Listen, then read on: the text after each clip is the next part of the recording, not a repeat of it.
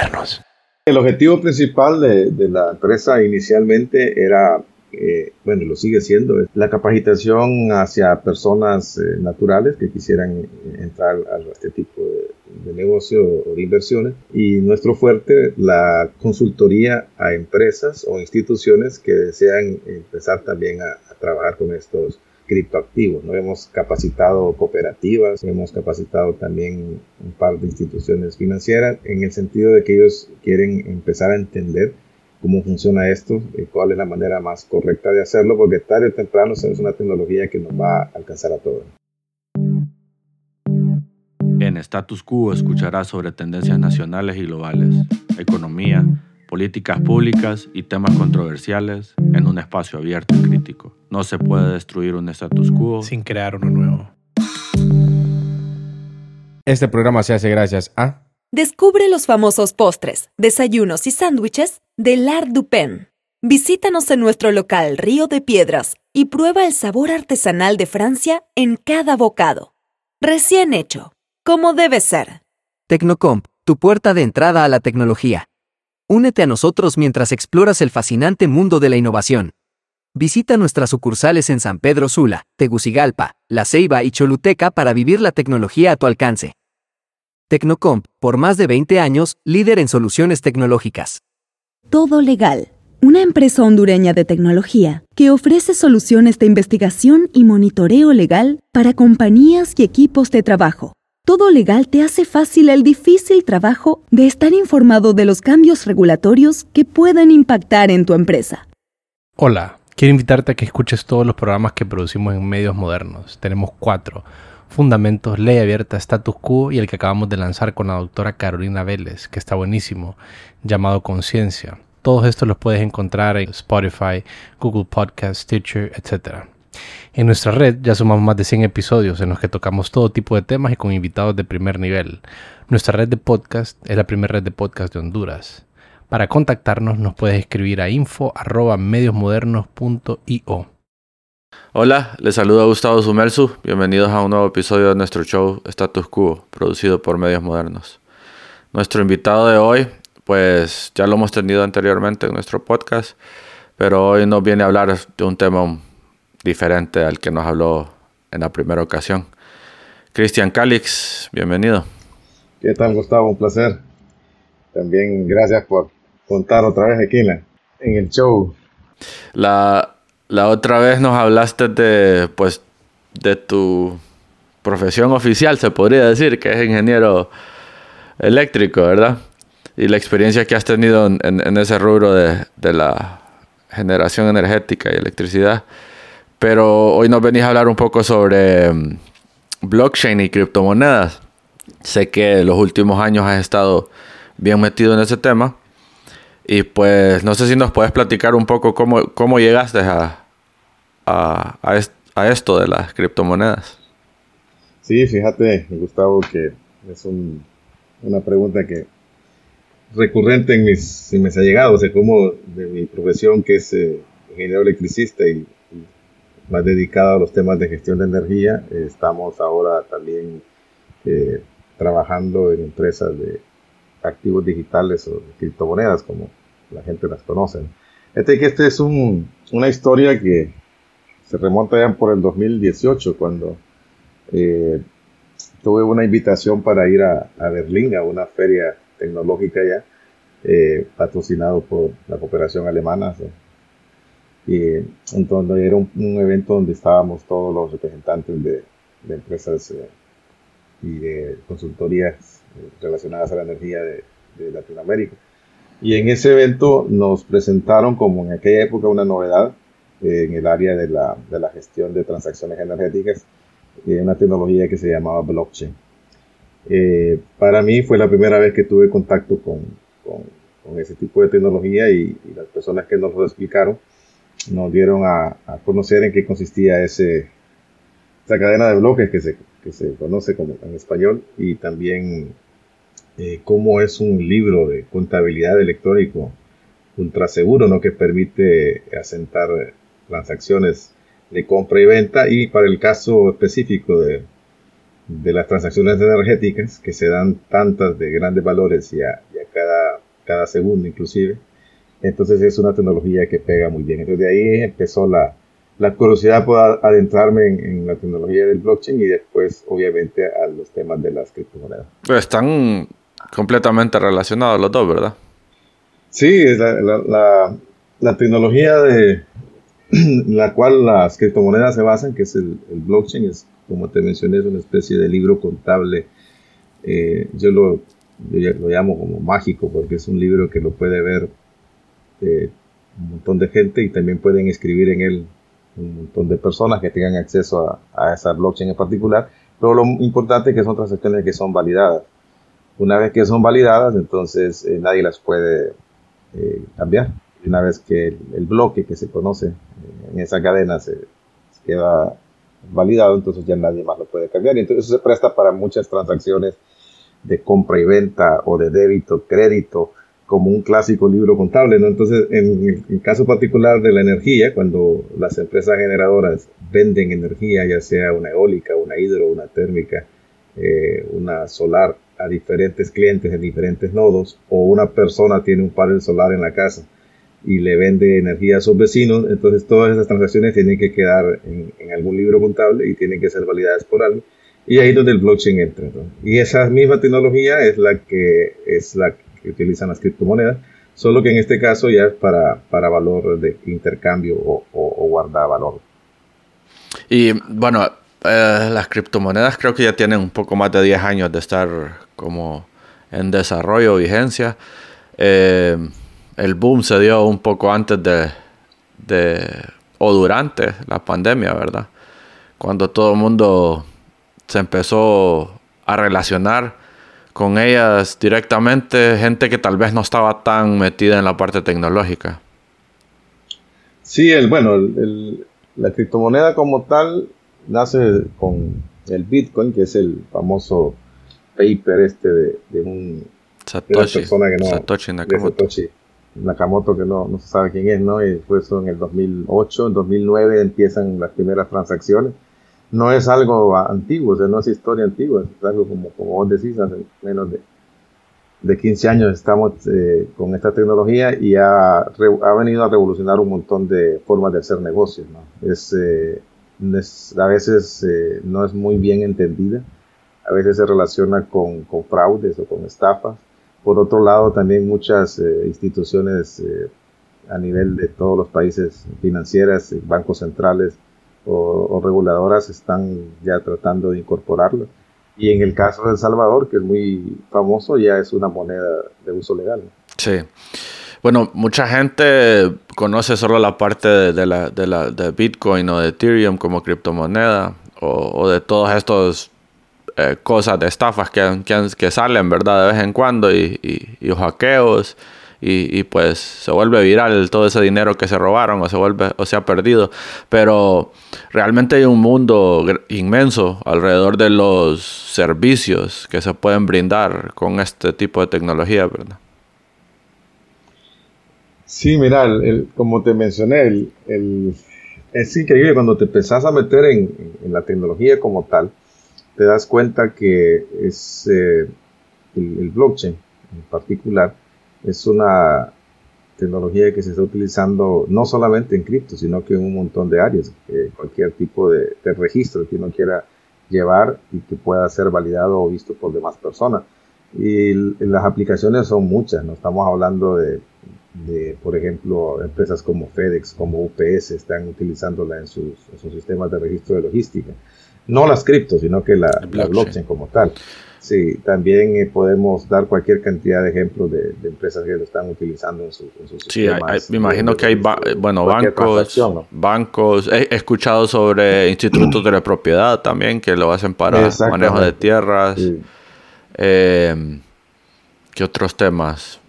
No, y la entrada también de los NFTs, que son una, una particularidad de las, de, de las cripto, son tokens no fungibles en donde poder de alguna manera eh, tokenizar algo real, como por ejemplo información sobre la cadena de suministros o un producto en particular, y lo puedes llevar a la, a la virtualidad y lo puedes también, le puedes dar valor, ¿no? A través de, de ligarlo con un NFT o con alguna eh, algún token en particular. Esto se puede utilizar en cadenas de, suministros eh, de alimentos, por ejemplo, para darte uno de tantos, ¿no? En donde podemos saber si el, ese, ese, tubérculo, esa, esa fruta que, estás comiendo, que puede ser perfectamente trazable a través de, de, la cadena de bloques y saber de dónde vino, qué tipo de fertilizantes usaron, incluso su huella de carbono, etcétera. Sí. Y también los contratos inteligentes, ¿verdad? Que van alrededor de todo eso.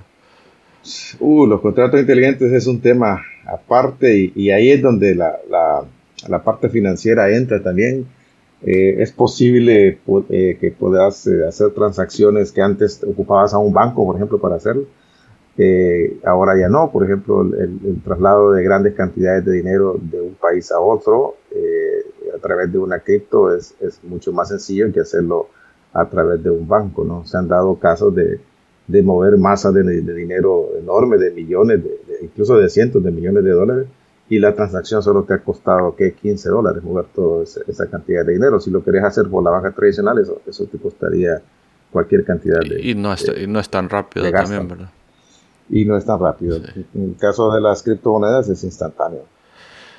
Y bueno, a raíz de, tu experiencia profesional, pues llegar a, llegas a este, a este mundo de, la, de la blockchain. Y, qué pasa después del 2018? Eh, sé que iniciaron con el boom de las criptomonedas, eh, la comunidad de Avenida Cripto, ¿verdad? Sí, fíjate que eh, como estos ciclos de las criptomonedas se conocen como alcistas o bajistas, como en cualquier eh, mercado, ¿no? Hay, hay momentos en donde todo el mundo se, literalmente se emociona y empieza a comprar, eh, no entienden de razones y compran y compran y compran. Y entonces tenés un, un, mercado alcista. Y después vienen los, los mercados a la baja, en donde nadie confía, todo el mundo está eh, pendiente de lo que va a ocurrir. En este momento estamos en un mercado a la baja. si ha seguido los, los, costos o los precios de las criptos han venido hacia abajo. Pero cuando nosotros iniciamos allá por el 2018, 19 eh, y después cuando cayó la pandemia, estábamos en un ciclo alcista, en donde la mayor parte de las inversiones cripto eran realmente sencillas de vender en los proyectos eh, que se publicitan en, sitios de lanzamiento. Entonces, a raíz de eso, eh, nos empezamos a unir diferentes personas con, con la misma intención de aprender por un lado y de, y de, cuidarnos también las espaldas porque es muy fácil que te, que te estafen por un lado y es muy fácil que puedas perder tu dinero por otro lado porque una transacción mal hecha, eh, un número mal puesto, una billetera mal dada te puede generar un, una pérdida enorme en tus, en tus, ganancias o en tu capital. Entonces, es ahí donde primero empezamos con un grupo de, de, personas, amigos, familiares muy allegados y y se crea la comunidad de Avenida Cripto, como bien lo mencionaste. Creo que, bueno, esa es una de las dinámicas de, de los sistemas descentralizados como el blockchain o como las cripto, que el riesgo pasa de una institución a, la propia persona, ¿verdad? Entonces, eh, volvemos como se podría decir a, a, dinámicas antiguas que son un poco más de confianza en particular, eh, sí, en, primer lugar, eh, si no estás informado, si no estás capacitado, si no has eh, recibido tus cursos de capacitación en cómo usar una billetera, en lo que es una, una transacción de compra-venta de monedas, cómo leer la información principal de un proyecto, etcétera, es muy fácil que te vayan a estafar. Entonces, esa es la razón por la cual eh, se crean estas comunidades en donde todos nos apoyamos. Recuerdo que en los primeros eh, meses, años de la, de la, comunidad había mucha incertidumbre y la gente nos consultaba, miren este proyecto, cómo lo ven, o fíjense que me ofrecieron, que, es clásica la estafa esta piramidal, ¿no? de que te piden cierta cantidad de dinero y te dicen que te van a estar dando intereses del 20% todos los meses y te los dan los primeros días y después se desaparecen en esas empresas. Ese tipo de estafas es, todavía sigue siendo muy común porque como la gente no, no entiende, entonces le da el dinero a una persona que le promete algo y ahí es donde esa gente después se desaparece y, son las estafas clásicas estas. Eh, que, han venido a enlodar el, tema del blockchain y de, los proyectos criptoreales. Y ahí donde empiezan un montón de frases bien comunes en este, en, este ambiente, ¿verdad? Que es como, do your, do your own research, como haz tu propia investigación y, este no es consejo financiero. Ah, claro, cada vez que alguien nos pregunta o nos consulta, primero le tenemos que decir, mire, si usted se quiere meter en este mundo, lo más probable es que vaya a perder dinero al principio sea, alguien que te venga a ofrecer el cielo de, inicio, ya desde ahí saltan las, alertas, las, banderas rojas que le vienen. Eh, no es fácil, hay que ser sincero, no es fácil que una persona entre en, el tema cripto de un día para otro. Eh, hemos visto que la curva de aprendizaje, eh, Gustavo, más o menos anda como en seis meses. Digamos, una persona que quiere entender el tema, que tenga dinero y quiere invertir por su propio medio, eh, por lo menos tarda seis meses en, ir aprendiendo las, transacciones principales. Eh, y por eso es la necesidad de a veces de pertenecer a una comunidad, que es Avenida de Criptocinas, una comunidad en donde todos nos empezamos a apoyar y, a, educar. Incluso después armamos un, un curso de, capacitación que lo dábamos gratuito a, a, las personas de la comunidad y algunas veces también lo dimos de manera presencial. Recordemos que ya estaba la pandemia de por medio, ¿no? era un poco difícil, pero logramos hacerlos presenciales en algunas ciudades y la gente llegaba y, entendía que realmente era el proceso no, no es sencillo, no es corto tampoco, son más o menos, como te menciono, son seis meses de, de estudio y de trabajo que tenés que realizar.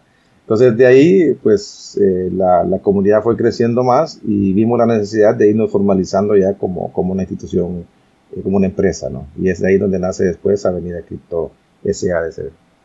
En, en Honduras, ¿verdad? No, fíjate que esa la, la formamos en, primero en, en, Estados Unidos, es una LLC que está funcionando actualmente en, Estados Unidos, y después con la apertura que dio el gobierno de Bukele ahí en El, Salvador, eh, abrimos una en, la empresa en, El Salvador, que es la que te mencioné que se llama Avenida Cripto SAC. Ok, comprendo. Entonces, al, crear esta compañía en Estados Unidos, me imagino que lo hicieron con el objetivo de empezar a darle formalidad a los proyectos, como la parte educativa, o, tratar de apoyar a la comunidad en creación de proyectos, ¿verdad? Sí, el objetivo principal de, la empresa inicialmente era, eh, bueno, lo sigue siendo, es la capacitación la capacitación hacia personas eh, naturales que quisieran entrar a, este tipo de, negocio o de inversiones. Y también, y nuestro fuerte, la consultoría a empresas o instituciones que desean empezar también a, trabajar con estos eh, criptoactivos. ¿no? Hemos capacitado cooperativas, hemos capacitado eh, personas que son dueñas de hoteles, Hemos capacitado también un par de instituciones financieras en el sentido de que ellos quieren empezar a entender cómo funciona esto, y cuál es la manera más correcta de hacerlo, porque tarde o temprano es una tecnología que nos va a alcanzar a todos. Sí. Y pues dentro de, de los socios fundadores, no sé si nos puedes contar un poco de, sé que hay un poco de todo, pero bueno, todos tienen experiencia ya de varios años en este mundo de la cripto. Sí, claro. los socios iniciales eh, empezamos a trabajar eh, esto más o menos como en el 2019, formalizarlo. Eh, son, somos una empresa familiar al inicio. Es Roger Triminio, que es nuestro líder principal, está en Estados Unidos también. Wilmer Toro, que es la persona experta en temas de blockchain y de la programación también y de todo lo que implica la, la tokenización.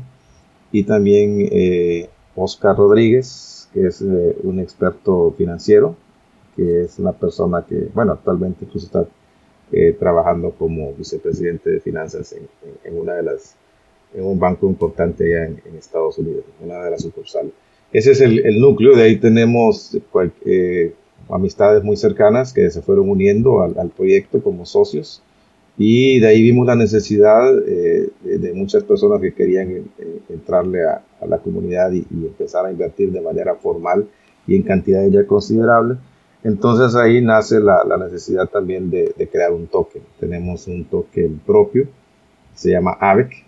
Ese token es que nos ha permitido también eh, financiar algunas de las, de las operaciones que estamos realizando con, la, con la venta del token a través de, de, la plataforma, en este caso de la, la, tenemos en el blockchain de, de Binance, es la, la, red inteligente de Binance.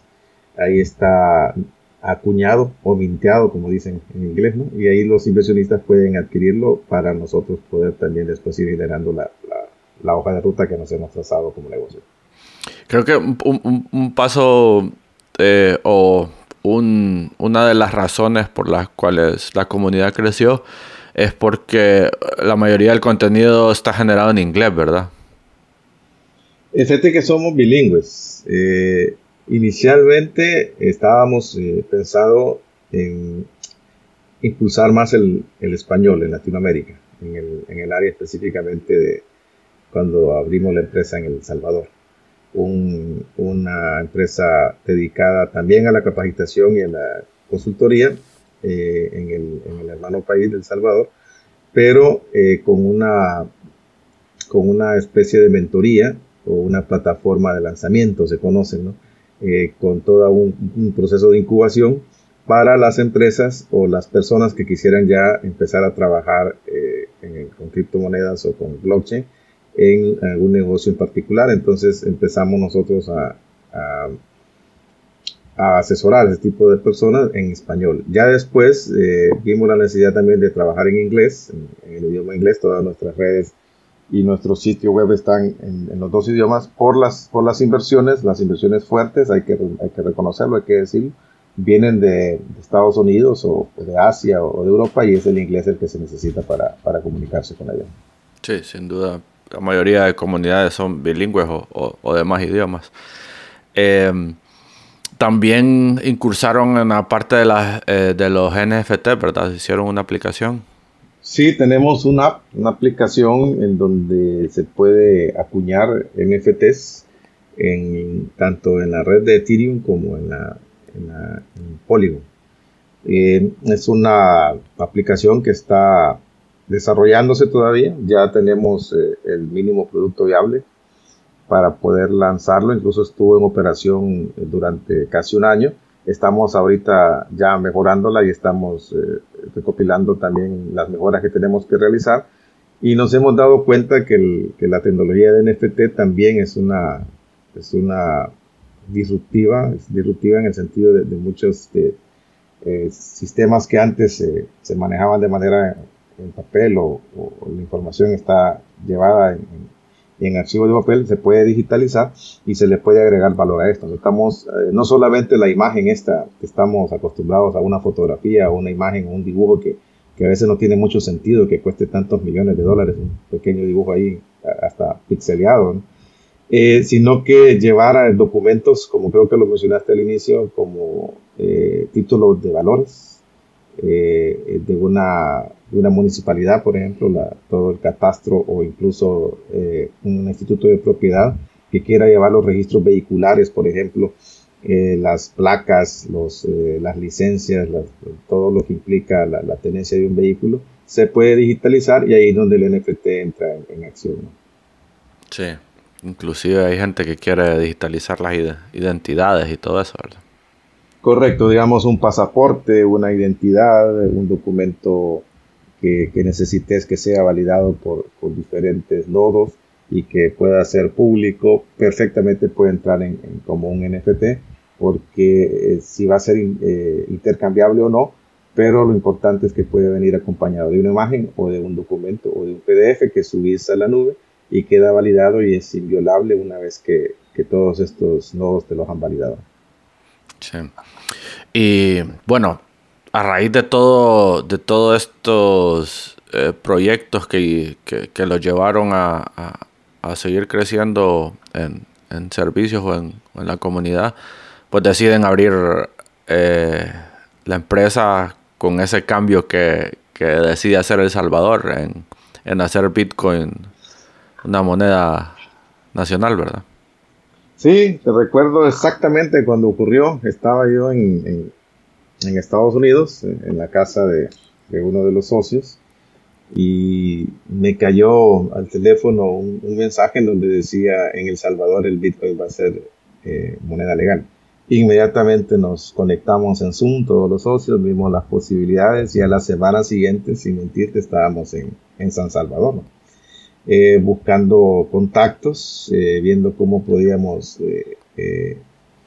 incursionar ahí en el país y ver si realmente hasta dónde iba a ser el alcance. Esto fue Mm, recién terminada la, la, pandemia. En el 2020, finales del 2020, hicimos los primeros viajes. En el 21 ya estamos nosotros formalizando la empresa en El, en el Salvador, una empresa dedicada a dos cosas. Una, una pasarela de pagos, o sea, aceptar eh, criptomonedas como pago, así como, como lo puedes hacer con Visa, Mastercard o American Express. Y la otra, una casa de cambio, donde puedes llevar sin ningún problema tus dólares y te damos Bitcoin o viceversa. Eso lo, lo, empezamos a, a, diseñar y nos ha llevado casi dos años. Estamos ya, creo que un poco más de dos años ya, pero ya tenemos las licencias, ya la empresa está en El Salvador, está supervisada por el sistema financiero de ellos, por el Banco Central también de ellos es un camino largo, es un proceso largo. Eso te iba a preguntar cómo fue, cómo fue ese camino, porque inclusive bueno, Latinoamérica somos eh, conscientes todos de que las instituciones a veces no van, no van de la mano o al mismo ritmo que la legislación. O sea, eh, aprueban todo y luego los procesos no están establecidos, la gente no sabe dentro de las instituciones públicas cómo desarrollar los documentos, cuando es algo nuevo. Eh, ¿Cómo fue toda esa, esa vía? Porque ustedes iban eh, detrás de... Se publicaba algo y ahí iban ustedes. Eh, realmente eso es lo, que lo, llevaba el timing, ¿verdad? Sí, mira, como te mencioné, y así fue, una semana después de que saliera el anuncio que El Salvador había aprobado su, el Bitcoin como una moneda legal, o sea, en Salvador hay dos monedas legales, el dólar y el Bitcoin, y uno puede, actualmente puede comprar eh, con Bitcoin en la mayor parte de los comercios de ellos. Pero inicialmente, eh, primero fue la ley, ¿no? Que la ley que el Congreso la aprueba, pero nadie sabía que era eso, ¿no? Literalmente, ¿no? Eh, llegas a El Salvador y, y, dentro del pueblo salvadoreño había mucho rechazo, hay que decirlo. Es la clase, el clásico miedo al cambio que se nos viene algo que no conocemos y, y además venía con, con, ese manto de que es estafa, de que es para lavado de activos, que es para actividades de narcotráfico, todo esa, ese manto oscuro que le han tratado de poner a la, a la tecnología esta de las criptomonedas. Pero contestando tu pregunta fue difícil porque tuvimos que ir esperando que se aprobaran los reglamentos. Una cosa es que la ley se, se aprobó a nivel de Congreso, pero de ahí venían los reglamentos de cada uno de los eh, cómo se podían pagar los impuestos con cripto. Eh, te comento, por ejemplo, anécdotas de que nosotros llegábamos a, abrir una cuenta al banco ya con las escrituras de la empresa formalmente ya en El Salvador y los bancos solo eh, leían el nombre, se llama Avenida Cripto, leían el nombre y les daba miedo, inmediatamente nos decían, no, mire, por políticas bancarias no les podemos abrir cuenta. Estuvimos año y medio sin una cuenta bancaria imposible que se abriera en la banca privada del Salvador, porque por un lado no tenían conocimiento de cómo manejar ese tipo de activos y por otro lado también la legislación estaba, es cierto, ya era moneda aprobada, pero había un montón de reglamentos y regulaciones que no, estaban aprobados. La, cuenta bancaria o las cuentas bancarias ya las pudimos abrir hace, poco, hace menos de seis meses, y ya estamos eh, eh, en pláticas para las, regulaciones de, de las, famosas estas medidas contra el lavado de activos y, el terrorismo, que todos los países las están adoptando. Y ya prácticamente estamos casi listos para empezar a operar en términos de, casas de cambio. Pero sí, ha sido un camino bastante largo. Te pudiera contar cualquier cantidad de historias de, personas que, nos han acusado de estafadores o de personas que no entienden eh, qué es esto, cómo, cómo, cómo funciona. Y ahí en El Salvador eh, desde que empezó, recuerdo que nadie quería aceptarla y ahora vos puedes pagar perfectamente el taxi, perfectamente cualquier restaurante, el cine, lo puedes pagar con Bitcoin ya ellos ya lo están adoptando. ¿Cuáles son, eh, las ventajas, desventajas o riesgos, ahorita que lo mencionas, de que la gente, pues, al, no sé, tener pérdidas o realizar mal alguna transacción eh, por desconocimiento, eh, puede llegar a perder dinero. Entonces me imagino que eso lleva a la gente a decir esto es una estafa o desconfiar de eso. Dentro de eso, ¿cuáles son ventajas, desventajas o riesgos de poder utilizar, por ejemplo, una pasarela de pago como la que ustedes están implementando? Ah, bueno, mira, con el tema de una de la pasarela de pagos, que es el, otro negocio eh, o el otro giro del negocio, además de la, de la casa de cambio, que son cosas distintas. La pasarela de pagos es, eh, es una, como te explicaría, como una especie de, de, Visa, Mastercard o American Express. Un POS. Es una, un POS pero virtual, en donde no lo vas a tener físico, sino que lo que tenés es un código QR que se genera por la aplicación y el cliente que quiera pagarte con cripto, te puede pagar con Bitcoin, con Ethereum, con Bitcoin, con eh, Solana, con la cripto que, que, tenga, son más o menos 150 criptomonedas que la plataforma acepta, la, pasarela de pagos, que la hemos llamado AVEC Pay en honor a, a nuestro token. Eh, eh, con AVEC Pay, eh, que es la plataforma de pagos esta que te menciono, una de las ventajas y de, las, principales características que decidimos nosotros implementar en ese sentido es que no el cliente final, o sea, el, negocio como tal, no recibe cripto. Tal vez en El Salvador ellos ya están muy acostumbrados a recibir Bitcoin como tal, pero no te reciben otra criptomoneda, porque en primer lugar el, el, país no las reconoce y por otro lado ellos tampoco las, las, conocen o las, o las entienden. Entonces, y así, y eso en El Salvador, que tenés algo, una, una adopción un poco más grande. Te vas a países como el nuestro, como Honduras o, México o Brasil, cualquier otro país sudamericano, la adopción no es tan grande. Entonces, uno de los temores es la famosa volatilidad de los precios de las criptomonedas. Si yo te pago, te compro, por ejemplo, un, voy a un restaurante y pago la factura de, de cierta cantidad de dólares, vamos a poner 100 dólares en, comida, y, te lo pago en Ethereum, por ejemplo, y te, el equivalente en Ethereum en la mañana, y se te olvida hacer el cambio moneda estable o, traerlo a tu, a tu exchange, y ya en la tarde ya esos 100 dólares se te volvieron 80, por decirlo por la, la, la, volatilidad que tienen las criptomonedas. Entonces, esta pasarela de pagos eh, lo que hace es que te convierte inmediatamente en la transacción cualquier valor que se haya desarrollado en criptomoneda a, una, a, dólares, eh, a una moneda estable y después a dólares, en dólares eh, estadounidenses, no el USDT ni el, USDC, sino que es el, el dólar estadounidense. lo convierte inmediatamente y eso le da una estabilidad a la transacción porque ya cuando lo vayas a, volver efectivo, eh, el valor exacto son 100. de esos 100 dólares son 100 dólares. ¿Y esto lo logran ustedes por, por la legislación en, El Salvador, ¿verdad?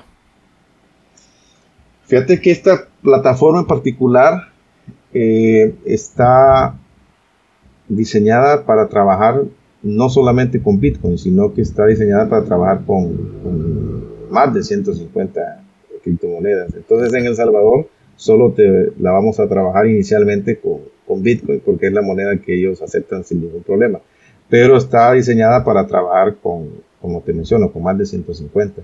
El tema de las otras, entonces la manejamos a través de la, de la LLC que tenemos en Estados Unidos, en donde ahí perfectamente podemos nosotros eh, pagarte en dólares en cualquier parte de, Estados Unidos o inclusive hacerte transferencias en dólares a, a Latinoamérica.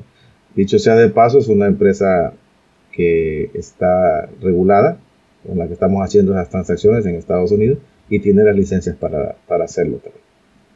Sí, eso te iba a preguntar. Una de las dificultades en, la región, en Latinoamérica, es un poco los retrasos en legislación. Eh, imagino que una de las barreras principales que van a tener es tratar de explicarle cómo todo esto está regularizado a, la gente que quiera utilizarlo. Sí, fíjate que es una de las, por lo menos excluyendo a El Salvador, una de las formas en las cuales hemos visto que que no hay ningún problema es que eh, el, comercio como tal pues no reciba la criptomoneda eh, porque muy probablemente su, su legislación de, cada país, ni siquiera las, las, tienen, tienen consideradas. pero el dólar, que es una moneda normal en todos los países, no, no tendrían ningún problema en recibir los pagos en ese sentido. Esa es la ventaja competitiva de, de esta plataforma que te menciono de AVECPay, porque pagar con cripto, hay muchas plataformas que te lo ofrecen, pero al final el comercio se queda con cripto. O sea, se quedan con los Ethereum, se quedan con los Bitcoin, se quedan con, con, con Mati, con cualquier moneda que les hayan pagado. Y ellos tienen que hacer la, el cambio, tienen que entrar a una, a una casa de cambio, tienen que hacer el, el, o ¿no? Hacer el cambio hacia una moneda estable y de ahí ver cómo lo traen a su país. Ese, ese caminito es, es complejo y todavía como no, no está regulado en mayor parte de países de Latinoamérica no, no es tan fácil. Entonces esa es, esa es una de las particularidades o de los, de los problemas que te evita trabajar con, con AVECPay, porque AVECPay no te va a mandar cripto, sino que te va a mandar dólares. Y, y, aparte de esas ventajas, por ejemplo, ¿qué otras ventajas pueden haber? ¿Cómo, cómo son las tasas eh, con respecto a, utilizar cualquier POS bancario normal? Mira, en promedio, bueno, y eso va a depender de la marca de la tarjeta, del banco, etcétera, pero en promedio las transacciones andan entre un 3 a un 6% de las transacciones normales de, tarjetas de crédito. Si vos pagas eh, con Visa, que creo que es la que tiene más barato, te puede salir por un 3%. Si pagas con American Express, eh, te pueden eh, quitar un 6%. E, eso se lo quitan al negocio, ¿no? El cliente no lo ve, el cliente que paga no, no ve esa, esa tasa, pero el, negocio cuando recibe el dinero de esa venta, recibe el dinero menos el 6% inclusive. Entonces, con transacciones con criptomonedas, esas tasas bajan increíblemente, eh, porque por el hecho de trabajar con, con el blockchain y ser descentralizado, te permite que las tasas eh, bajen eh, tal vez a menos de un 1% o máximo un 1% en transacciones eh, de valores desde un dólar hasta 50 mil dólares. Entonces, esa es una de las ventajas que tiene trabajar con, con plataformas que tienen detrás el blockchain, que tienen detrás las criptomonedas, en donde las transacciones son por un lado rápidas, como la habías mencionado también, y por otro lado de 1% para abajo por transacción. Mucho más barato que cualquier transacción con, tarjeta de crédito. ¿Y cómo han eh, tratado ustedes de ver eh, o divisar una estrategias de, crecimiento con, con... Porque creo que ustedes tienen en la mira, en la mira Latinoamérica, ¿verdad? Entonces, eh, ¿cómo divisan ustedes en el mismo Salvador? ¿Para dónde va la legislación? ¿Qué tal está la adopción? Y, cómo eso cambia con respecto a Honduras, Guatemala, Nicaragua, pensando en, Centroamérica. Eh, sí, eh, mira, para tener una adopción masiva, incluso El Salvador, que, lo ha impulsado desde, desde hace ya un buen tiempo, les ha costado. Hemos notado el tema de la, de la educación. Necesitamos educar mucho a nuestra, a nuestra población y es algo como, lo yo lo considero natural, ¿no? Es como cuando pasamos del efectivo a las tarjetas de crédito. Creo que, bueno, no sé si te acordás de ese, ese paso, no sé si habías nacido por esas fechas, pero sí recuerdo que era un miedo, me incluyo, que nosotros estábamos acostumbrados a que todas nuestras transacciones fueran con dinero, con efectivo. ¿no? O cheque. Sí, o cheque y, el cheque en papel, no como el, los, cheques electrónicos de ahora. Entonces, eh, que yo fuese a pagar con una tarjeta de crédito, bueno, ni siquiera sabía que era eso, ni siquiera sabía cómo funcionaba. Y recuerdo las primeras veces para comprar en línea con una tarjeta de crédito, uno lo pensaba porque lo, primero que decía, y si me roban los datos, y si me estafan, y si, y, si te fijas es como el mismo ciclo, ¿no? Ahora estamos eh, cambiando de, del dinero plástico Primero pasamos del billete de papel, después al dinero plástico, que son las tarjetas, y estamos pasando ahora a las monedas digitales. Eh, ahí está otra vez el mismo paradigma, ¿no? Que me irán a estafar, que y si pierdo el dinero, y esto qué es, cómo funciona. Entonces son ciclos, son ciclos que solo se van a poder romper con el tema de, la educación y de la experiencia. Y es algo que no, no, no, lo vas a poder evitar. O sea, ya la mayor parte de los bancos centrales del mundo están utilizando las monedas digitales de Banco Central, así se llama, eh, eh, basados en, algunas también en, el blockchain. E incluso en Honduras, no sé si sabías, el Banco Central de Honduras está ya, eh, llamado, ya llamó a una consulta pública, de las cuales hemos participado en dos o tres charlas que ellos han dado y en una encuesta también que están levantando, porque el Banco Central de Honduras está consultándole a la población qué le parecería eh, implementar una moneda digital de Banco Central. Eso ya Honduras lo está consultando. Significa que ya en algunos meses, un par de años, ya puede llegar a ser una realidad. Y en donde dejamos nosotros de tener el Empira eh, clásico que conocemos y nos vamos a, montar en un Empira digital, en este caso centralizado. ¿no? hay mucha tela que cortar, pero centralizado en, en el Banco Central de Honduras. Vos miras entonces que hay apertura de, de los países centroamericanos a, seguir con esta legislación. Eh, el mismo Estados Unidos creo que tal vez, no sé cómo, cómo percibimos que está con, la regulación y todo eso. mira, con el tema de regulación es, es un estira y encoge. A, veces te dicen que esto sí va, otras veces les entra miedo y dicen que no. Eh, eh, hay mucha incertidumbre en el sentido de se maneja mucho de que se puede prestar para lavado de activos, eh, porque no se sabe de dónde vienen las transacciones y todo eso. Pero cuando hemos tenido la oportunidad de hablar con personas ligadas a algún banco central o, a, alguna institución financiera, les decimos que incluso el, blockchain es más seguro, porque las transacciones, la trazabilidad de las transacciones de ahí es, increíble. Uno puede saber desde el origen de los fondos hasta el final eh, sin ningún problema y, puede ver en qué eh, eh, casa de cambio se convirtió a, la moneda X y puede darle un mayor seguimiento que el efectivo inclusive, porque el efectivo sí es como, le da seguimiento a un billete. La, mayoría de transacciones, narcotráfico y lavado se hacen en dólares, dicen. Pues sí, o sea, ¿cómo le, das, ¿cómo le das seguimiento a un billete de 20 dólares? ¿Cómo, ¿Cómo puedes saber quién tuvo ese billete de 20 dólares anteriormente a vos? Es imposible. En cambio, con el blockchain lo puedes saber. Claro, a lo mejor no puedes saber de quién es inicialmente las cuentas, pero ya si es un tema de, una actividad ilícita, ya entran eh, otro tipo de, de regulaciones en donde los exchange o las empresas que están reguladas estamos, y ahí nos incluimos, estamos obligados a dar información. Te voy a comentar hace poco, eh, y te lo comento porque es público, en El Salvador hace poco hubo unas personas ligadas a transacciones ilícitas. No, colombianos, ¿verdad? Sí, eh, correcto, con, nombre y apellido. Entonces, a nos, como nosotros somos una casa de cambio que está sacando ya las licencias en El Salvador, nos llegó una nota formal de, la superintendencia del sistema financiero de ellos allá, en donde nos dijeron claramente, por favor, denos las, las, las transacciones de, de esta, esta y estas personas si en sus registros están. Eh, naturalmente nosotros como no hemos iniciado operaciones formales allá, contestamos que, no tenemos información porque no hemos operado. Pero si hubiésemos operado y en nuestros sistemas hubiesen aparecido los nombres, por ley estamos obligados a darlo. Entonces inmediatamente ellos pueden trazar desde dónde vino el dinero, quién lo consumió, dónde fue gastado, etcétera.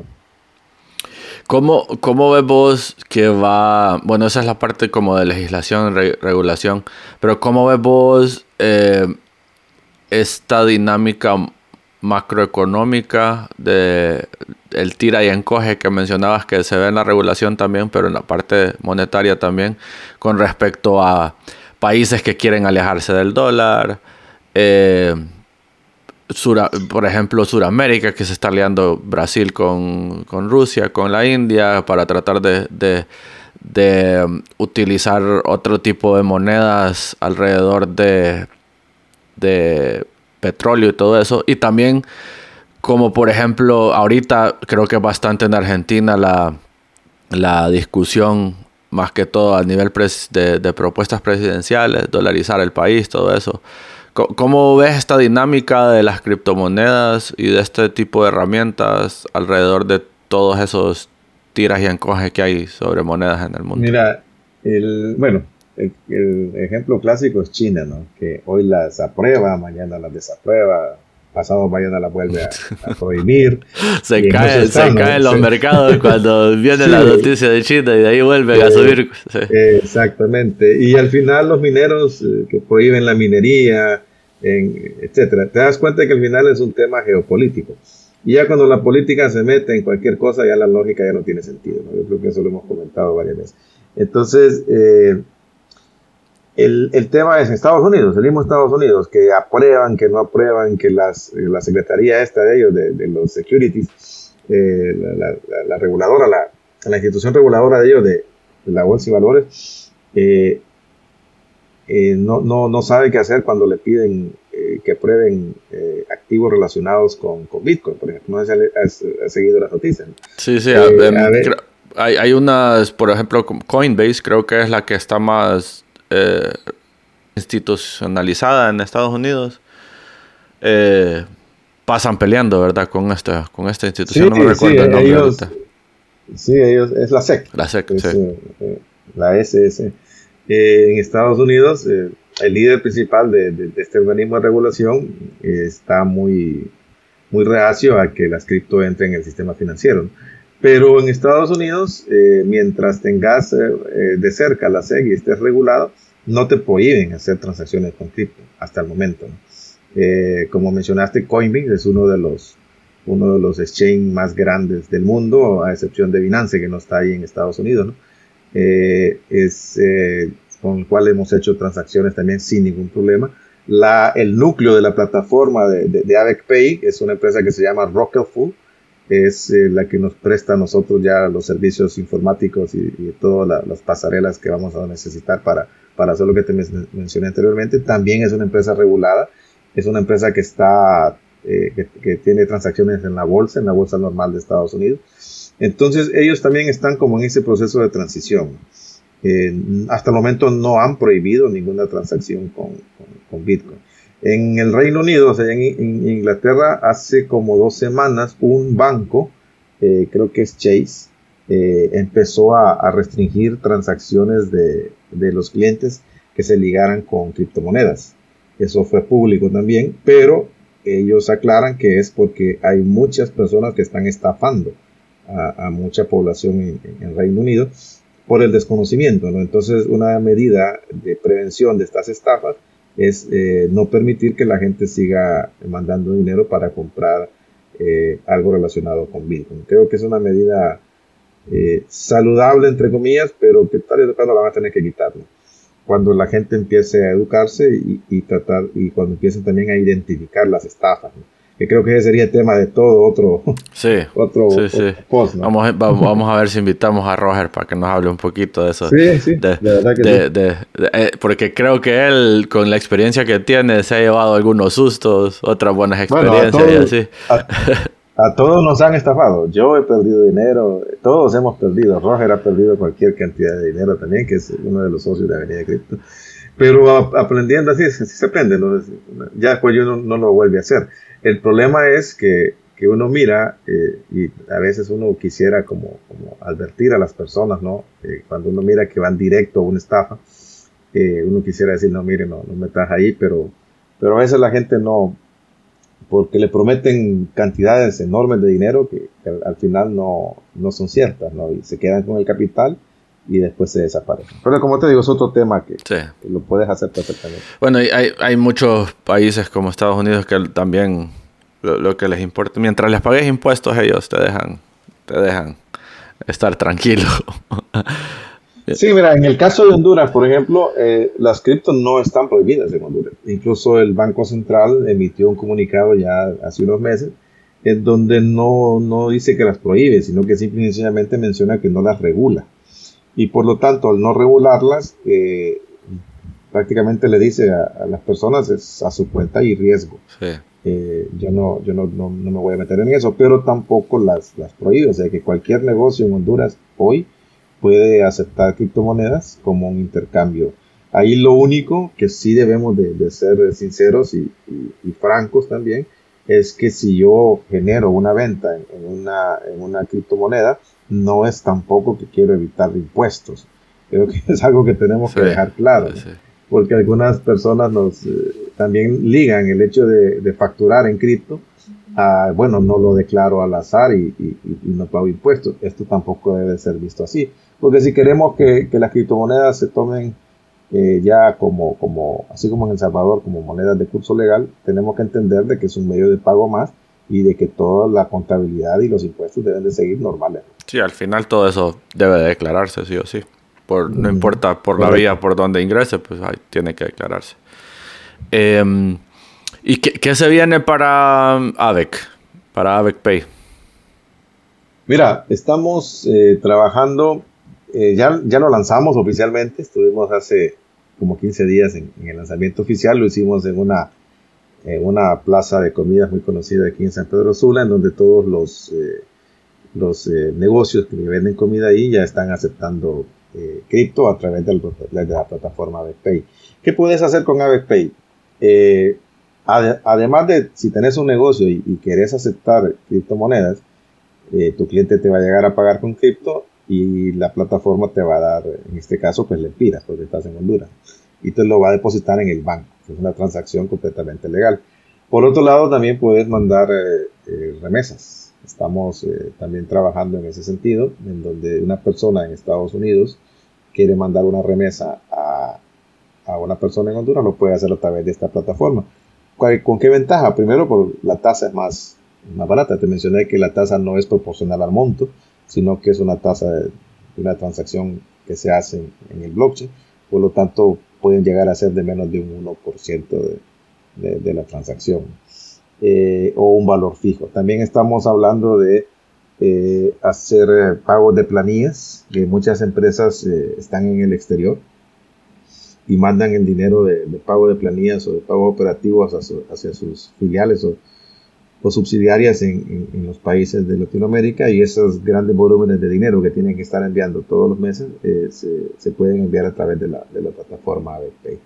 Y también estamos pensando en un futuro emitir una tarjeta, una tarjeta de, de débito, entre comillas, porque sería un débito hacia la, criptomoneda, eh, para ser utilizada por, por, por, cualquier persona. ¿no? Entonces vos puedes tener, eh, en este caso podría ser una Visa o una Mastercard, eh, a tu nombre que la estás cargando no con dinero fiat, que se le conoce como dinero bancario, sino que con eh, criptomonedas a través de esta plataforma también de AvePay. Esas son las ideas que tenemos, ya estamos operando en El Salvador, estamos ya terminando de, de cerrar toda la parte legal en Honduras y de ahí estamos trabajando también en Florida y después vamos para el resto de Centroamérica. Centroamérica, Suramérica, el mundo, así es. Esa es la ruta. y mm, ¿cómo te puede la gente contactar, Cristian? Si les interesaría um, empezar a utilizar AVECPay o, o tratar de contactarlos para aprender un poco más sobre todo esto. Ah, claro, sí. Mira, tenemos las, los sitios oficiales. El, el, de la plataforma de pagos es avecpay.com.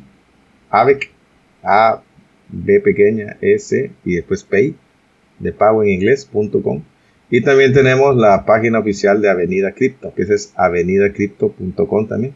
Solo que cripto es con Y, avenidacrypto.com. Okay. Ahí nos pueden contactar, ahí están nuestras redes sociales, los contactos. Para cualquier tema de consultoría, eh, cualquier tema de implementar algún proyecto en el blockchain, los podemos asesorar o la implementación misma de la plataforma de pago que te mencioné. Vamos a agregar todos todos estos links a los comentarios de, del episodio. Y pues agradecerte, Cristian, de nuevo por haber estado con nosotros hablando de un tema diferente. Ya, ya te vas a volver de la casa. Tanta cosa que andas. no, eh.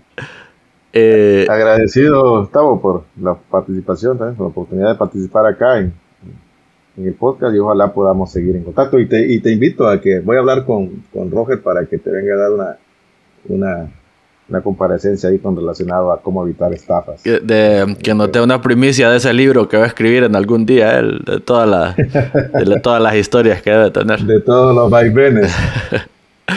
bueno, Cristian, gracias por acompañarnos y gracias a todos por escucharnos. Saludos.